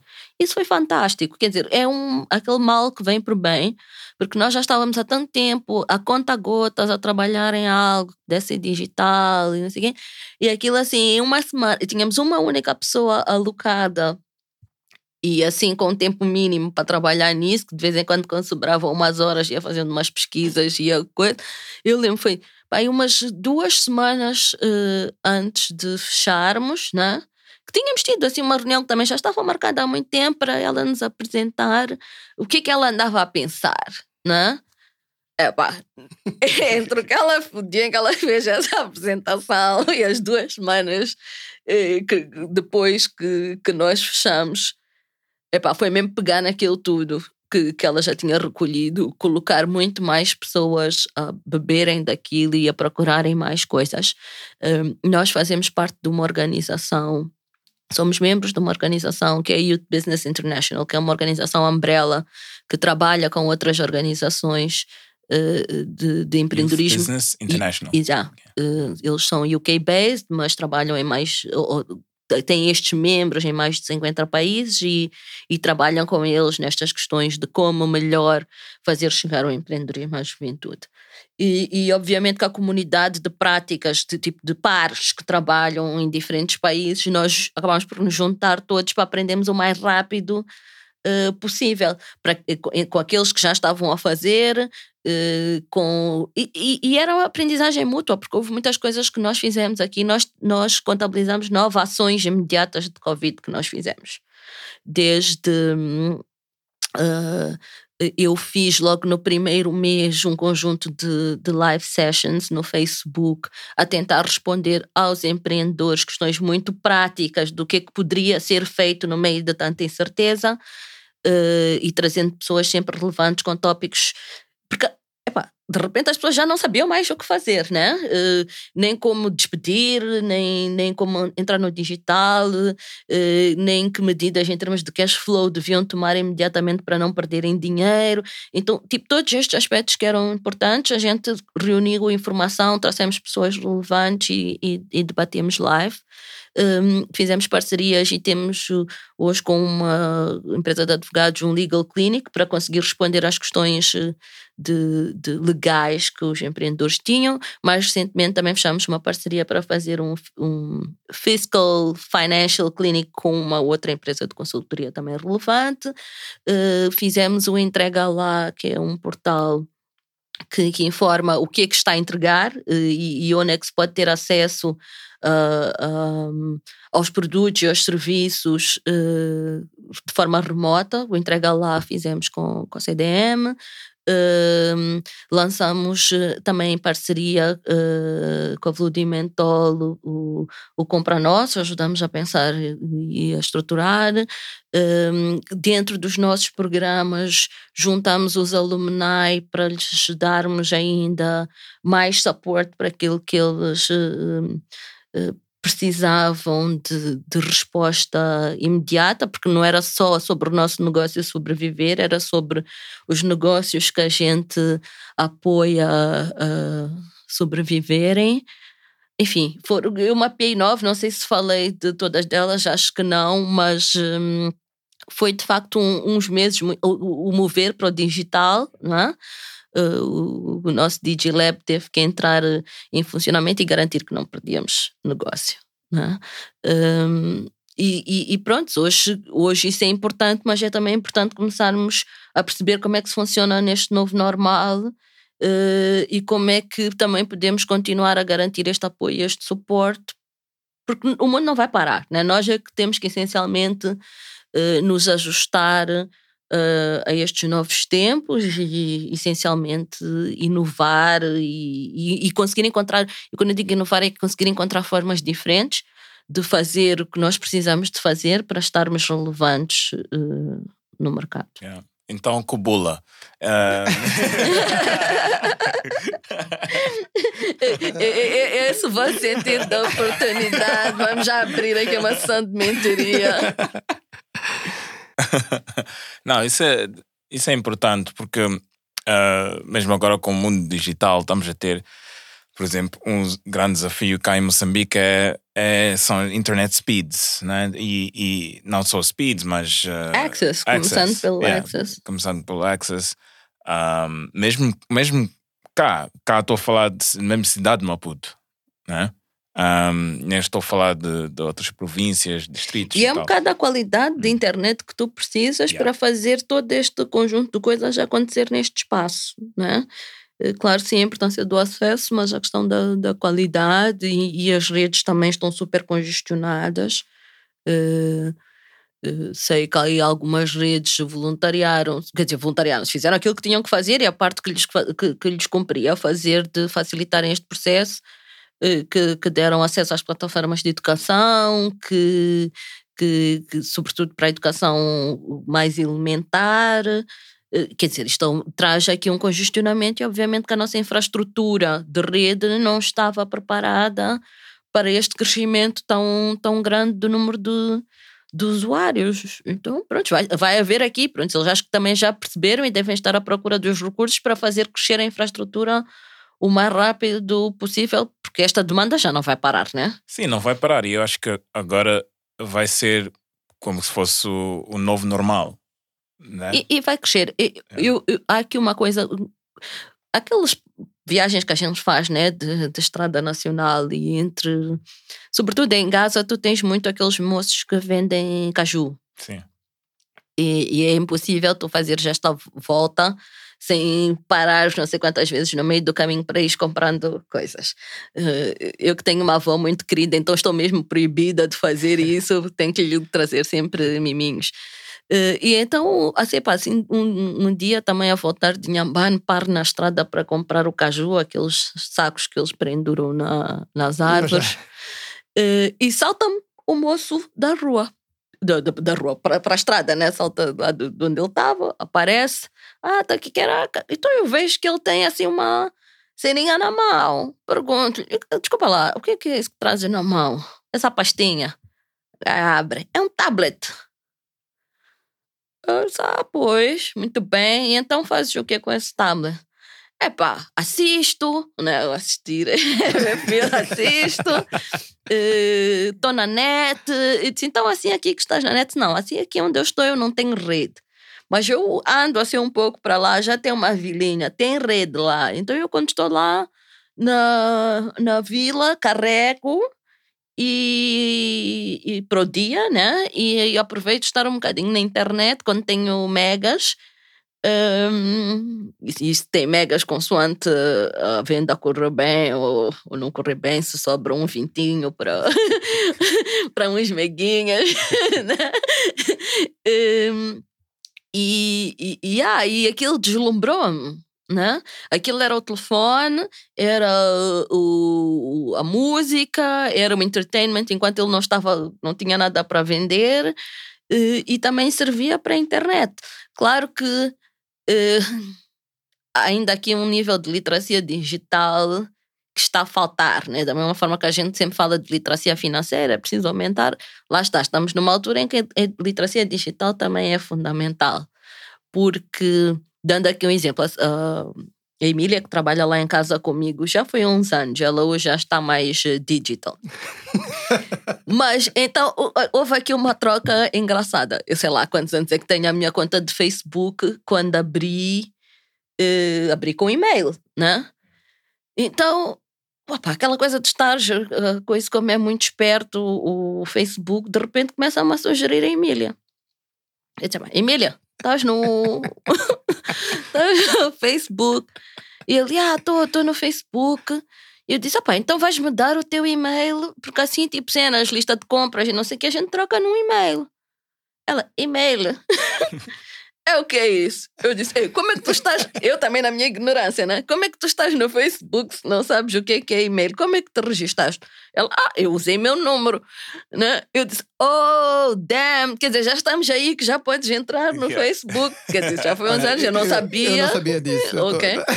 né? Então, é um bocadinho as pessoas, um, lá está, terem o acesso e depois saberem o que fazer com esse acesso, né? Porque eu muitas vezes digo, hoje em dia tu aceleras qualquer processo de, de conhecimento com o teu Google. Não sabe, vai perguntar, ele vai te responder. Yeah. Claro que talvez para perguntas mais ou menos complexas tens que refinar ali um pouco até chegares ao nível de resposta que te é satisfatória, mas vão-te responder. Não há nada que tu não possas fazer, que não possas ir lá perguntar e ele não, não vai responder. Mas lá está, é pessoa, precisa as pessoas saberem o, o power de, da ferramenta que tem, que tem nas mãos. E isto ainda não, não está a ser amplamente uh, difundido, divulgado, e esta, lá está mais uma das nossas uh, lacunas. E, e, e, é com pena, porque quando se quer e quando se investe um bocadinho, vamos pensar no M-Pesa. Cada vez mais pessoas aderem e não tem dificuldade de instalar, não, por acaso é que ele não se instala, é, mas de, de saber usar aqueles cardinais asterísticos uh, todos, né? Ninguém se atrapalha com isso. Ninguém se atrapalha com isso, né? Porquê? Porque for, houve alguém, neste caso a própria instituição, que pôs recursos a explicar às pessoas como é que iam fazer para usar, onde é que, eh, eh, que questões de segurança tinham que obedecer e as pessoas já começarem a usar para saberem o benefício daquilo. Não é? Então, se tiveres em outras dimensões que não estão, quer dizer, que não é só esse, esta lógica de venderes um produto, mas de educar, eh, também pode-se chegar a patamares extraordinários, não é? é usar a mesma tática, mas de uma maneira, de uma, como é que eu posso dizer? É mais, numa escala muito superior. Sim. É? Eu, eu, eu, por acaso, também, por exemplo, o pessoal lá de casa é tudo com pesa. E foram eles que sugeriram. Uhum. Tipo, porquê que não dava sim, via pesa Tipo, não, não, eu, ah, ok. Yes. Eu confesso que propriamente não é que não faço uso. Faço uso, mas faço a partir do e-banking. Sou sim. assim um bocado old school, yeah. né? exatamente igual, é a mesma coisa. uh, mas, quer dizer, se não consegues vencê-los, junta-te a eles. Então era muito mais fácil fazer esses pagamentos assim. Yeah, eu acho que em toda a África, payments é um grande problema. É, tipo, é, é, para o mercado que, que não está naquele, what, 1%, 1%, whatever, short minority it might Mas be. é, eu acho que é, Acho- é que- fosse- Mas lá está, é por Yeah. teres esse problema tão grande que surgem aqui eh, no continente soluções, até Yeah. exatamente onde Yeah. surge, eh, foi idealizado o M-Pesa. Eh, Sim, mas foi- são foi soluções. Foi, No- Foi no yeah, Quênia. Foi Quênia. Sim, mas foi depois amplamente adquirido pela Vodacom Internacional e depois Yeah. passaram, moveram-se todos para outro sítio. Mas faz parte do- também do desenvolvimento destas startups com, com, com potencial. Hum, hum, mas sim, é- é que da tens muitos, eh, tens eh, hoje, eh, mesmo os uh, wallets, e são coisas que não são muito usadas, por exemplo, na Europa ou nos Estados Unidos, porque o cartão, o uso de um cartão de débito ou de crédito está completamente massificado, não é? Eh, num contexto nosso, no- como o nosso, em que não está e em que, de facto, fazer já a bancarização do país, como a gente ouve por aí, é um bocado impensável. Hoje tu já estás a falar de bancos digitais, 100% digitais. Já ninguém vai andar para trás com isso de, de, de andar a fazer um banco um distrito. É, é gastar recursos, é. Sei lá, espero que alguém lá no Banco Central pense isso, né? Que mais fácil avançarmos em bancos digitais, mais vale, mais vale eh, criamos programas de, de literacia financeira slash digital para as pessoas que muito mais rápido chega o acesso do que andar a gastar infraestrutura, enfim. Como tô, o, o teu amigo que tem o tablet pode ter acesso Yeah. a um app Yeah. né? que, que também vai. Ah, mas acho que há, há muitas coisas em África que o pessoal deu, saltamos um- uma parte da evolução Sim. e não, é? e não usamos. Por exemplo, esta do E cartão acho- de crédito é, é, um, é um caso, não é? Que nós não foi massificada cá, como tu disseste, o uso do cartão, mas agora já usamos Mas, mais. mas, temos, mas temos muitas coisas giras. Hum, eu tenho visto, e pr- pronto, faz, faz parte do meu trabalho, mas também porque gosto de procurar esta inspiração de inovação. Nós temos modelos muito engraçados de, de, de empresas que operam diferente aqui no continente. Não sei se vocês já viram aquelas. hum, hum, aqueles plastiquinhos de Omo. Sim, já. já. Yeah, É. ou, os, ou os plastiquinhos de óleo no mercado, Sim, né? Isto é uma lógica de pay as you go, não é? Uhum. De, de um modelo de negócio que é pay as you go, que é se tu tens pouco dinheiro hoje, tu tens que ser, tu tens que ser capaz de usar esse dinheiro para comprar aquilo que tu precisas. Então, se uma uh, quilo de um homo é, sei lá, 200 ou 300 meticais, mas eu, eu para lavar, de verdade, só preciso de 5 gramas. E se eu comprar 10 gramas, são 25 meticais e dá-me para duas lavagens, né? Então, uh, este tipo de modelo de negócio que, que hoje está-se a usar, por exemplo, nas, nas energias renováveis e na, na questão da energia solar. Uh, hoje, em Tanzânia, Quênia, tu tens exemplos de projetos que montam-te um painel solar, dá-te energia na tua, ca à tua casa, mas se tu não fazes o depósito semanal ou diário, aquilo que tu combinaste com eles, aquilo para lá em cima. Tipo, tem um mecanismo que se tu não pagas, aquilo interrompe uh, o, o circuito. Ok? Então tens que pagar para desbloquear. Mas isso é o quê? Hoje eu não tive taco, então vou voltar àquele meu esquema do espefo, mas amanhã já tenho taco e vou aproveitar para vou aumentar Isso é 10 real- meticais de. Yeah. de, de energia e vou conseguir estudar à noite. Estás a ver?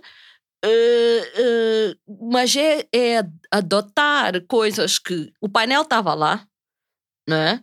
Eh, ninguém o comprava porque ninguém tinha eh, 4 mil ou 5 mil meticais já front para pagar o sistema, a sua instalação e poder ter luz para sempre. Né?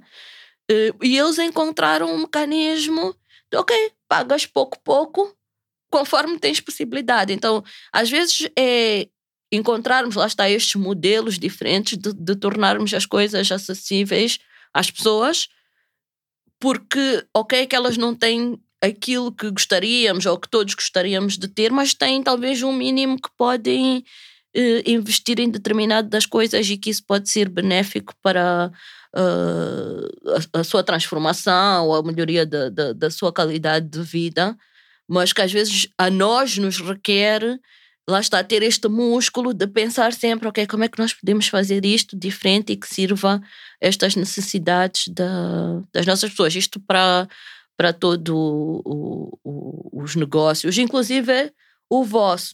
Não sei se vocês estão atentos. There we go. Yeah. Não, não, vocês um deram aqui tanto. Um muito smooth. vocês deram aqui espaço para eu me vender de todas as maneiras, já são a, a título de retribuição. Uh, tenho certeza que vocês já ouviram falar no T-Bullet. Claro. Sim. Sim. Of course. Ok. Yeah. E o T-Bullet tem um modelo de negócio super smart. Ele consegue vender no WhatsApp. né? Ele tem aquelas coisinhas que vão passando uh, uh, freebies no, no, no Instagram. Instagram, yeah. Uh, mas para tu receberes semanalmente ou duas vezes por semana, não sei qual é a sazonalidade dele, as piadas completas, tens que pagar acho que é 100 meticais ou 200 meticais para a conta dele do WhatsApp. E eles já, e, os grupos acho que do WhatsApp agora também já aumentaram o número de pessoas, mas antes já só eram 200 e, e na altura que, que eu fui tentar buscar as peças disso, ele já tinha para aí uns 4 ou 5 grupos. Então estamos a falar de mil pessoas a pagarem de 100 meticais de x em x tempo. Aquilo está a me olhar, é clim, clim, clim, clim, clim, todos os dias, né?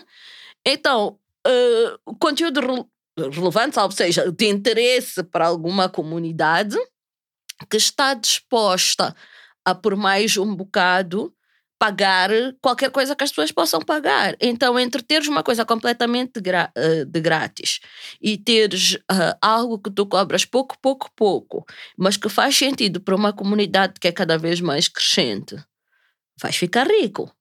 Né? Vais alterar uh, toda uma condição e um condicionalismo. Então, eu acho esse modelo do, do Two Bullet, eu chamo-lhe mesmo uh, Two Bullet Business Model, muito interessante.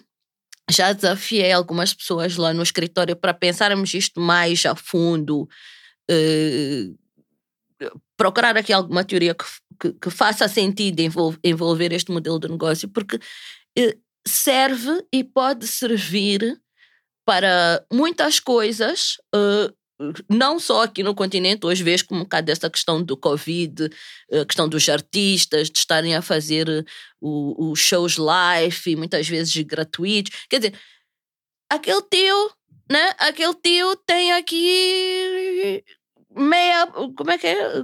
Não é a pólvora toda, mas tipo, já tem aqui uma boa parte. É um bocado agora a questão de se refinar, de se perceber como é que aquilo E, pode. e a minha pergunta foi essa, em termos de payment solutions. Uhum. Porque, um, por exemplo, no WhatsApp, se o True Bullet Model ele está a receber no WhatsApp, ele está a receber diretamente para a conta cá em Moçambique.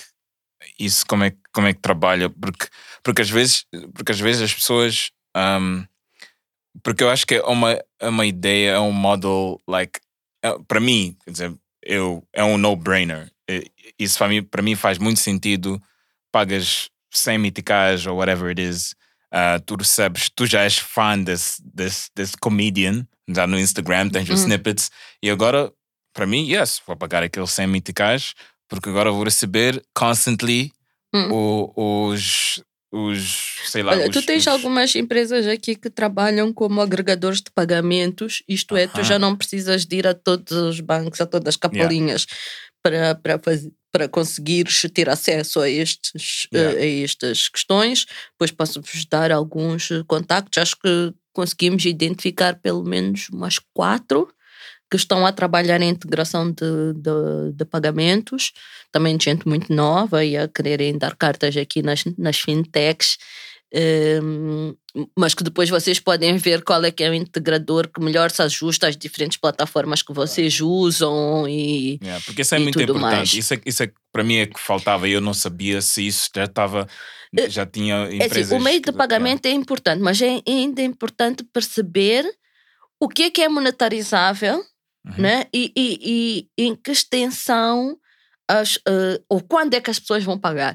Eu Sim. sigo uma, uma brasileira que, que, que faz conteúdos no feminino, basicamente. eh, self-care, enfim, coisas eh, que interessam ao universo feminino, algum feminismo, enfim, Que não, whatever. que não são motivational quotes. Sim, que não são, que, não, são motivational quotes. Mas digo, o conteúdo dela, eu claro que descobri no Instagram. De tanto gostar do conteúdo do Instagram, movi-me até o, o, o- Ela também tem podcast, mas eh, essencialmente um canal no YouTube. Eh, e, mas isto tudo para vender um curso online. E tipo, o curso dela online não custa menos que 500 reais, estamos a falar de 300 dólares. Mas o build-up que ela faz para isso e a lista de espera que ela tem para o raio do curso né, é enorme. Né? Eh, eh, o traction que ela cria à volta daquilo, aquilo que de facto faz né, sobreviver e vender o negócio dela andar, aquilo que ela efetivamente vende, tem um consegue ter ou, ou ter um posicionamento prime. Né? E eu olhando aqui para vocês, eh, e, e acho que esta vossa plataforma tem a capacidade, talvez, de unir eh, like-minded, kind of same age, young Mozambicans que querem fazer coisas cá no país. no- nessa nossa nova diáspora jovem ou de pessoas que, que têm este interesse sobre Moçambique, mas também ainda acho que tem todo o potencial para seguir para eh, Angola, Cabo Verde. Em, em Angola eles têm uma coisa que é o Bantu Man. Sei lá, depois posso passar algumas coisas de, de lá do mercado, porque quem ouve de um sítio, eh, ainda para mais em português, tem tão pouco conteúdo hum, lusófono neste sentido que é de, de, de Moçambique, de Angola, de Cabo Verde, de Timor, né? Claro que o Brasil é outro mundo e, e depois pronto, Portugal também é uma outra re- realidade, mas aqui de nós, né? Com, com, com- que, que, que pode fazer crescer eh, um, um pouco mais eh, um, projeto que é giro. Yeah, é isso. Ah, Sara, onde é que as pessoas podem encontrar? Ah, tu tens, ah, na- na- claro, estamos a falar de digital, estamos a falar de redes sociais.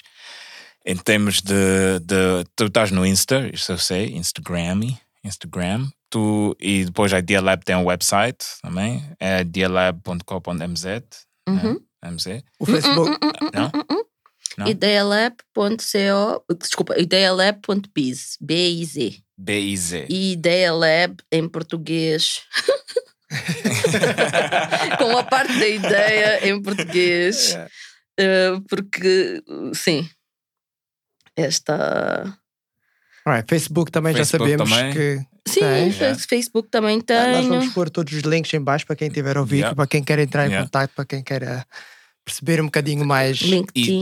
tu, tu, tu já pensaste em fazer eh, tipo um mentorship ou levar a, a, tipo um, alguém ou alguém quer aprender a ver o teu roadmap ou quer fazer tipo, por exemplo, eu estou a perguntar isto porque ah, quando eu fui o intern, um intern, um marketing intern, ah, há uns anos, ah, eu tive a oportunidade de fazer tipo job shadowing de alguém que já estava né, na sua carreira, já era um top, top ah, ah, agency person. Um, e eu acho que cá nós estamos a precisar mais dessas oportunidades para jovens terem aquele job shadow, uh, saberem like what it's like day in the life, or para saber se é isso mesmo que eles querem, querem fazer. Um, I'm just putting you on the spot. Não, não, estás à- estás à vontade, estás à vontade para fazer isso, porque isso não me aquece nem me arrefece. nice. Eh, não, nós temos, nós temos oportunidades na empresa. Eh, no ano passado, a nossa empresa foi recebeu uma distinção no, naquele evento das melhores PMEs e nós fomos distinguidos como a melhor empresa. A empresa com a melhor cultura organizacional que nós tra- traduzimos para eh, o melhor sítio para se trabalhar. Ok? ah, foi o vosso. Não, tens É um bom clima, legenda. é a nossa legenda, porque o clima organizacional, whatever, sei lá o que é que a pessoa entre- entende isso. Mas, mas é mesmo isso, né? Tipo, o conjunto das coisas que eles estavam a avaliar era, era exatamente que, que ou, ou levaria a isso, né? E, e tem várias componentes hum, dentro da nossa forma de estar e da nossa forma de trabalhar que permite isso. Nós, eh, nós temos um conjunto de responsabilidades que acontecem numa matriz, as pessoas têm diferentes oportunidades de aprenderem várias coisas. É muito. Se tu fores perguntar a algumas das pessoas que trabalham connosco, o que é que tu, qual é a tua responsabilidade aqui? Ele vai olhar para ti e vai dizer: Queres começar de onde? Né? Porque de facto as pessoas têm a oportunidade de experimentarem Uh, diferentes, uh, diferentes áreas ou dif abraçarem diferentes iniciativas. A nossa forma de estar e de trabalhar é informal. eu, eu tenho uma sala, eu e a Tatiana partilhamos uma sala, não sei quem senta lá. Né? Muito raramente Uh, pronto, sei lá, se um dia acordei com, com o cu destapado, eventualmente vou-me manter lá no meu, no meu cantinho, ou se preciso de fazer alguma coisa que requer muita concentração, ou se alguém precisa de fazer alguma coisa que, que requer muita concentração, geralmente refugia-se no, no nosso escritório, que é o mais pequeno, mas nós geralmente entramos no open space, estamos ali, trabalhamos dali. Esta questão do Covid para nós é mesmo bastante desagradável, porque nós gostamos muito de abraçar, e agora não podemos nos abraçar, né? Tipo, temos, tem, tem, tem muita relação humana, tem, tem muito calor na nossa forma de, de, estar, sofremos uns com os outros, apoiamos. Eu, no mesmo dia, sou CEO, depois também posso ser técnica, rever um relatório, uh, e sei lá, depois às 17, porque aconteceu alguma coisa, depois assim que sexta feita para entregar uma proposta que tem que acabar, entrar em 5 minutos, alguma coisa falhou.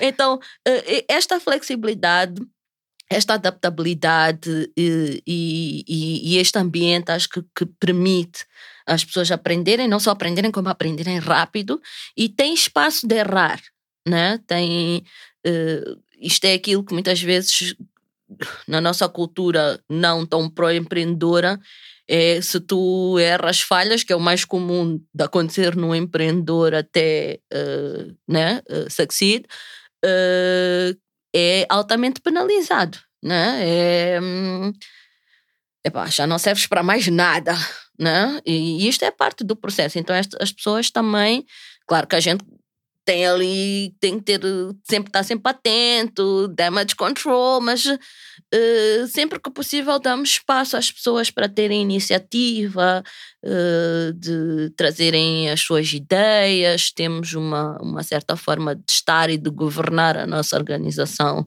que, que é bastante inclusiva, eu acredito. Nice. Thank you, Sara, por eh, teres o tempinho. Eu pessoalmente yeah. aprendi Manning Quanto yeah, mais tempo estamos aqui calados, calados calado a ouvir. Give us your secrets. Yeah. Yeah, sim, vocês disseram que isto era uma conversa, mas isto de repente chegou assim um pouco monólogo, só me estava a ouvir a mim. Não, não é, é, é que as pessoas que estão ouvir, ouvindo, ouvindo isto pá, já, Acho... já nos conhecem pá, e, well. We don't have much to say, really, not Jack. Yeah, não. Olha, thank you. Thanks. Vamos partilhar aquilo que disseste que ias partilhar yeah. agora off record. e yeah, foi um prazer. Foi um prazer. Muito obrigado. Yeah. Espero que as pessoas também estejam a ouvir isso, também tenham aprendido e acumulado. Vamos pôr os, os contactos, bom, yeah. os contactos em termos tudo de Instagram, tá links, links, vai estar tudo disponível para, para quem quiser entrar em contacto e fazer alguma coisa. Tá? Good. Thank you. Thank Muito you, obrigada pelo convite. Ah. And we out. Yeah. Thank you.